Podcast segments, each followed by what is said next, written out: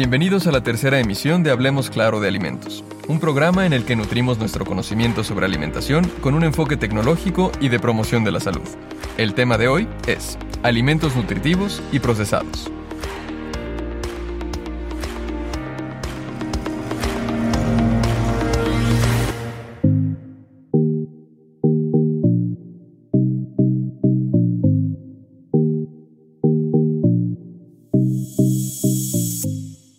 ¿Qué significa alimentarse en nuestros días?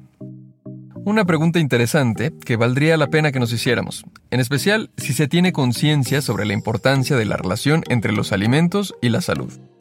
La respuesta no es simple y quizá incluso haya muchas respuestas.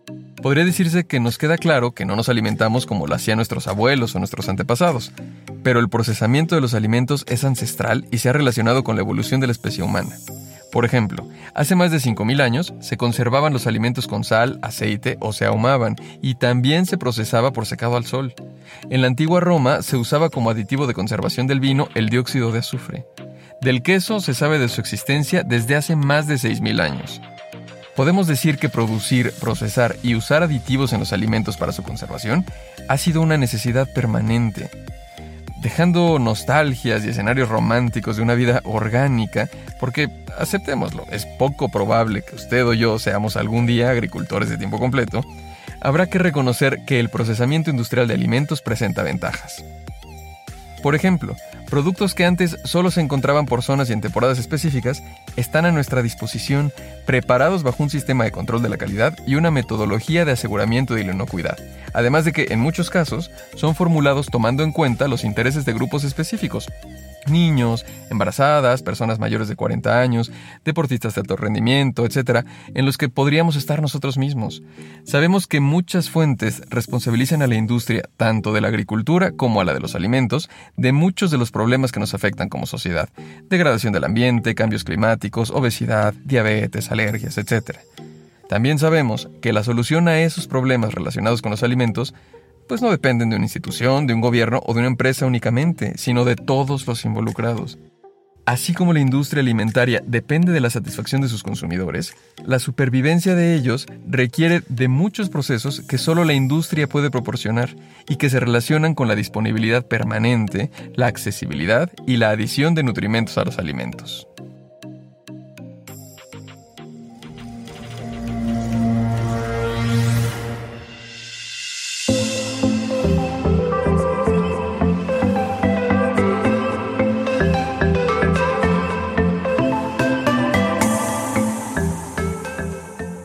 ¿Podemos tener alimentos procesados y nutritivos?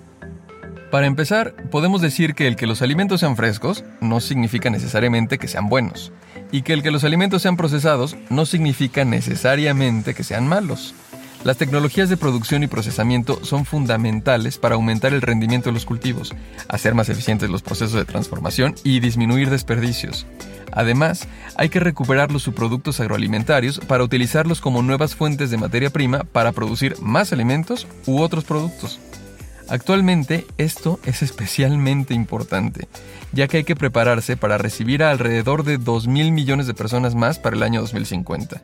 Estas, sumadas a la población actual, harán que sea necesario alimentar a más de 9.000 millones de personas en el mundo, teniendo que incrementar la producción actual de alimentos entre un 60 y un 70%. En este sentido, el procesamiento de alimentos y su función son extremadamente valiosos, no solo en términos de conservación, sino también para asegurar la calidad sanitaria y el valor nutritivo. De la misma manera, el procesamiento de alimentos participa en la seguridad alimentaria, es decir, en contar con alimento suficiente para todos. Por lo que, si se sigue con la creencia de que los alimentos frescos son mejores, el panorama será muy complicado, ya que el procesamiento de los alimentos tiene como propósito primordial la conservación de los mismos y con ello contribuir a la suficiencia alimentaria. Como ya hemos mencionado en las emisiones anteriores, en los últimos años ha habido controversia sobre el efecto del procesamiento en el valor nutritivo de los alimentos. Ante esto, hay que señalar que una de las características del procesamiento de los alimentos es el establecimiento de controles estrictos para mantener el valor nutritivo y ofrecer un producto seguro para su consumo, es decir, inocuo.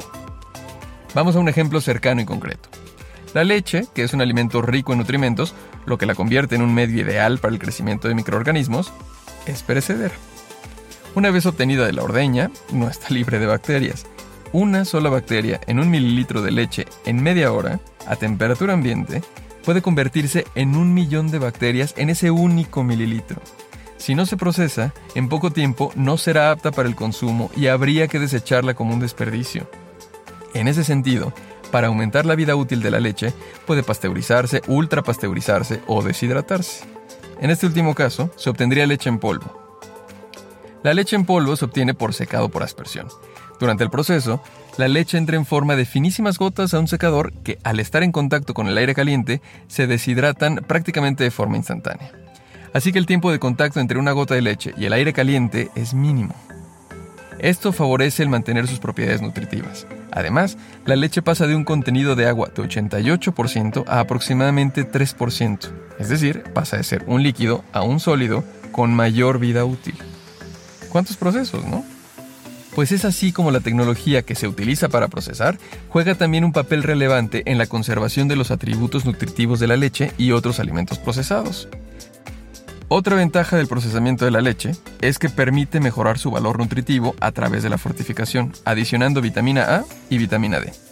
Esta adición de vitaminas es muy relevante en nuestro país, dada la prevalecencia de deficiencia de vitaminas A y D en la población. Es importante mencionar que la vitamina A cubre muchas funciones en el organismo y que su deficiencia se asocia con el funcionamiento del sistema inmune y por lo tanto con la gravedad y mortalidad por enfermedades respiratorias e intestinales. Ahora bien, la vitamina A no se encuentra de manera libre en los alimentos frescos, sino como compuestos provitamina A, a partir de los cuales el organismo puede sintetizarla. Las zanahorias tienen una gran reputación como fuentes de precursores de vitamina A, es decir, de carotenoides. Sin embargo, estos compuestos no son biodisponibles. La biodisponibilidad se refiere a la porción del nutriente ingerido, en este caso los carotenoides, que puede ser digerida, absorbida y metabolizada en el organismo para los fines necesarios del mismo. Entonces, si las zanahorias son procesadas con calor, en especial con vapor o fritas, se liberan los carotenoides haciéndolos biodisponibles. Es por eso que el tratamiento térmico tiene un efecto positivo en el valor nutritivo de estos vegetales. Lo mismo ocurre con otras fuentes de carotenoides, como la col, la espinaca y el jitomate. Otro ejemplo es lo que sucede durante el almacenamiento de verduras a temperatura ambiente e incluso en refrigeración. Las verduras, como el brócoli, los ejotes, los chícharos y las espinacas, pueden perder en 7 días hasta la totalidad de la vitamina C que contienen, mientras que en almacenamiento congelado las pérdidas van de 10 a 30% en 12 meses.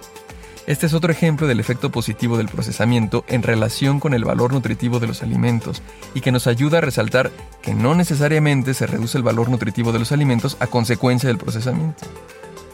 En la confusión actual de que lo fresco es mejor, vamos dejando de lado que algunos vegetales frescos contienen compuestos que pueden generar una intoxicación crónica e incluso una aguda, como los glucósidos cianogénicos presentes en las almendras o los tiocinatos en el brócoli, la col, la coliflor, las coles de Bruselas, el cale y los rábanos.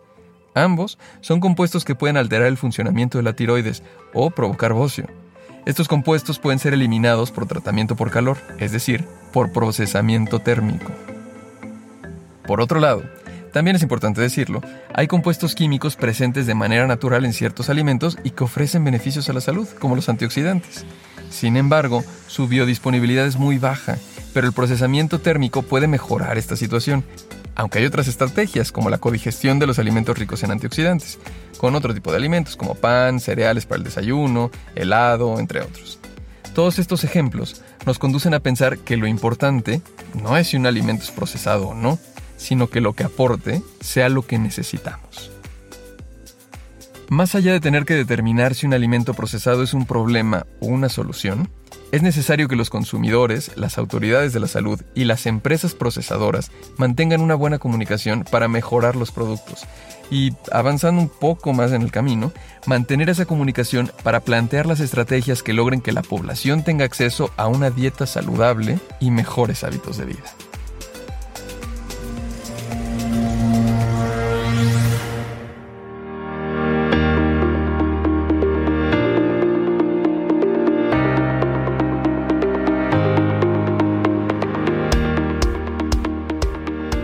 Gracias por escucharnos. Esto fue Hablemos Claro de Alimentos. Escuchen nuestra próxima emisión que será sobre etiquetado. Los esperamos.